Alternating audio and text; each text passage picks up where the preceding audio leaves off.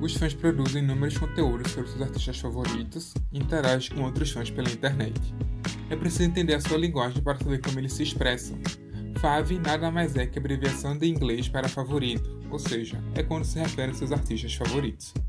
Mutuals são os seguidores em comum que gostam do mesmo conteúdo. Ship é o desejo de que duas pessoas, seja na vida real ou na ficção, tenham um relacionamento amoroso. E fandom é um grupo de fãs dedicado a um artista. Cada fandom tem um nome que homenageia o ídolo e é cheio de referências e significados.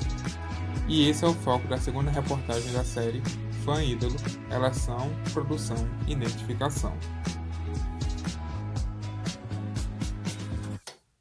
O Twitter é a rede social onde os fãs se encontram virtualmente para conversar sobre tudo. É o lugar onde eles interagem entre si, com seus artistas favoritos e até com marcas que de alguma forma estão ligadas a esse universo. No levantamento realizado pela reportagem, cerca de 86% dos entrevistados afirmam interagir com outros fãs por meio de alguma rede social. Em agosto deste ano, o Twitter Brasil lançou um artigo em comemoração da hashtag. O estudo mostrou os principais assuntos que estavam em alta na plataforma no primeiro semestre do ano. Na categoria música, não houve surpresa alguma. O K-pop, gênero musical sul-coreano, não só dominou a rede social, mas também vem se destacando cada vez mais no cenário mundial e nas paradas de sucesso.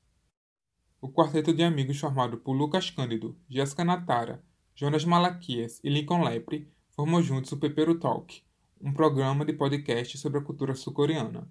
Pedro fala sobre o rápido crescimento das produções sul-coreanas ao redor do mundo de tudo que envolve é, o K-pop, a Coreia, porque hoje eu vejo que é, não, tem, não é dado o devido uma devida chance para as produções coreanas e a gente tem muita coisa boa.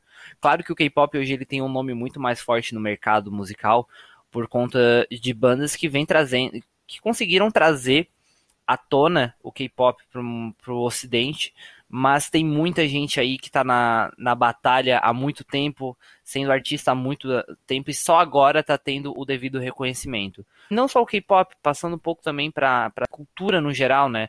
É, as produções de K-dramas e filmes, Parasita tá aí, foi um sucesso.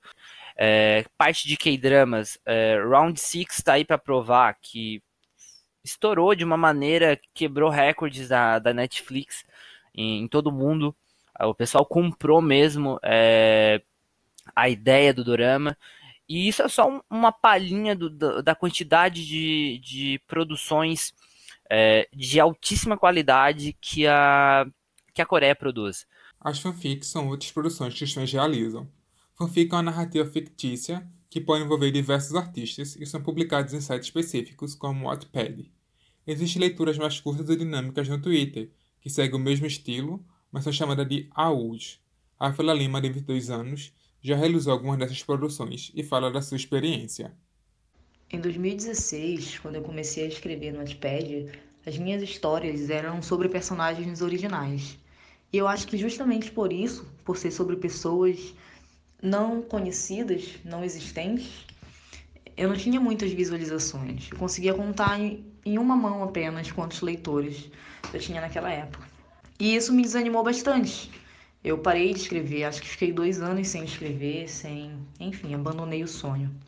E durante esse tempo eu consum... comecei a consumir muito conteúdo da One Direction. E eu passei meses lendo isso. E eu comecei a prestar atenção que o número de visualizações em comparação com as histórias originais do Wattpad era muito diferente. Por exemplo, eu tinha uma história com 40 capítulos no Wattpad que me rendeu 10 mil visualizações em um ano. Enquanto uma fanfic no Wattpad sobre Larry, sobre One Direction, uma fanfic de 10 capítulos, tinha cerca de 70, 80 mil visualizações. Existem outras maneiras de demonstrar o amor e o carinho que os fãs sentem. A compra de produtos é a principal delas. A reportagem apurou que mais de 73% dos entrevistados colecionam objetos como CDs, DVDs, revistas e ingressos de shows. E se colecionar os itens destes fãs felizes, subir num palco ao lado do artista favorito deixa tudo mais inesquecível. Gustavo Fiuza, em 2019, estava curtindo pela primeira vez o festival Rock in Rio ao som da sua artista favorita, a Bibi Rexa. Totalmente produzido com roupa sob medida, fotografias da cantora costuradas pela roupa e muita maquiagem, Gustavo conseguiu se destacar no meio da multidão e foi chamado para o palco mundo pela própria artista para cantar e dançar ao som do hit Say My Name. No momento que ela desceu do palco e ela mandou eu pular a grade, eu abracei ela, o mundo todo parou para mim. Tudo fazia sentido, tudo estava encaixado no seu devido lugar. Era como um quebra-cabeça estar desmontado e você desmontar ele todinho e montar novamente, peça por peça e cada uma se encaixar. Foi, foi muito emocionante. Eu chorei muito, eu me diverti muito. E quando ela me levou para cima do palco, dançou comigo, cantou comigo, eu estava vivendo literalmente o meu sonho, que eu nunca achei que fosse ser realidade.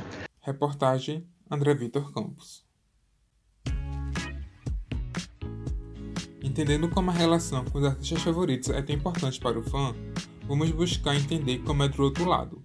Em uma entrevista com o duo Barbarize, vamos descobrir como ocorre a produção e surgimento de um novo artista no cenário musical, na terceira reportagem da série Fã Ídolo, Relação, Produção e Identificação.